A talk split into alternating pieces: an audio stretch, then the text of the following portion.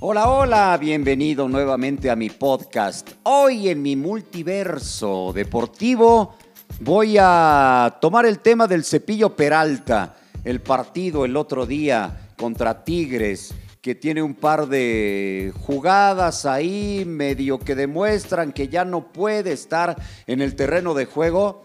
Por favor, por favor, yo entiendo que en un eh, universo deportivo paralelo al que yo vivo, la gran mayoría están pidiendo ya el retiro del cepillo Peralta, como si no se acordaran de todo lo que nos hizo vibrar y vivir el famoso hermoso, el eh, mundialmente conocido como Cepillo Peralta. Yo entiendo perfectamente que, que esté ganando mucho dinero, que es un contrato que heredó Chivas de América, que mi gran amigo José Luis Higuera, del que voy a hablar en un podcast posterior, que mi gran amigo José Luis Higuera es el que lo llevó al Guadalajara, que está carreando ese sueldo muy alto que, que paga Chivas, pero de eso a que me digan que ya se retire, a algunos otros en redes sociales como que no sirve para nada. Ay, ay, ay, ya se les olvidó bien rapidito lo que el eh, jugador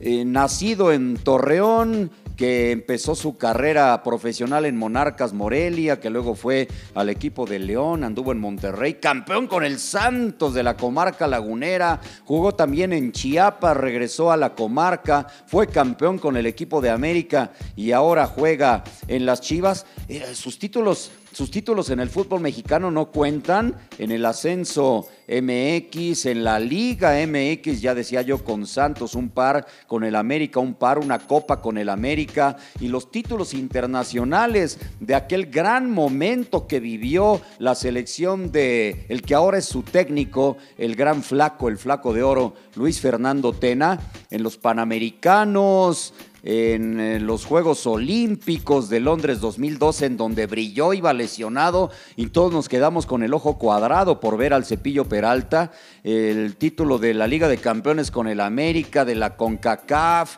en fin, eh, son eh, cosas que no se olvidan. Y no es por estarle pagando lo que vivió, son momentos importantísimos que el Cepillo Peralta ha vivido. Yo por eso el otro día comentaba en Fútbol Picante, en ESPN, que todos se me, se me pusieron en contra y algunos se me fueron encima, David, José Ramón, el mismo Hugo.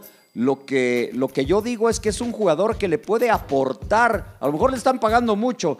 Yo no, yo no eh, arreglé su situación contractual. ¿eh? Yo es lo que veo como comentarista, como analista. Tal vez le están pagando mucho, pero para mí funciona el cepillo Peralta como jugador de experiencia, jugador de refresco, jugador que te puede aportar mucho en el vestidor con todo eso que él conoce, que ha vivido que ha sufrido, porque tampoco es un jugador que le haya, que le haya sido muy fácil la vida en el profesionalismo, es un jugador que le sufrió, que no se le dieron las cosas tan temprano en su carrera y que es lo que eh, lo hace todavía desde mi perspectiva más valioso. En la trayectoria del cepillo del hermoso, me paro de pie, es enorme, es hermoso el cepillo Peralta para que ahora me lo enjuicien, lo pongan en el paredón, lo quieran fusilar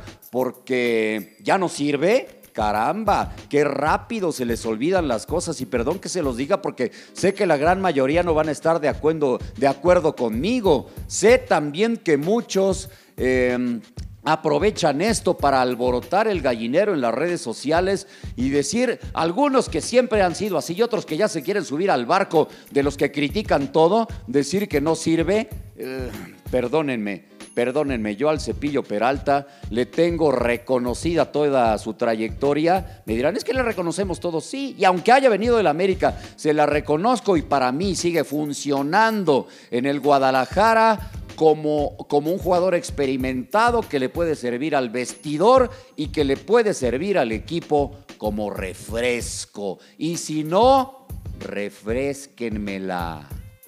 Hasta la próxima.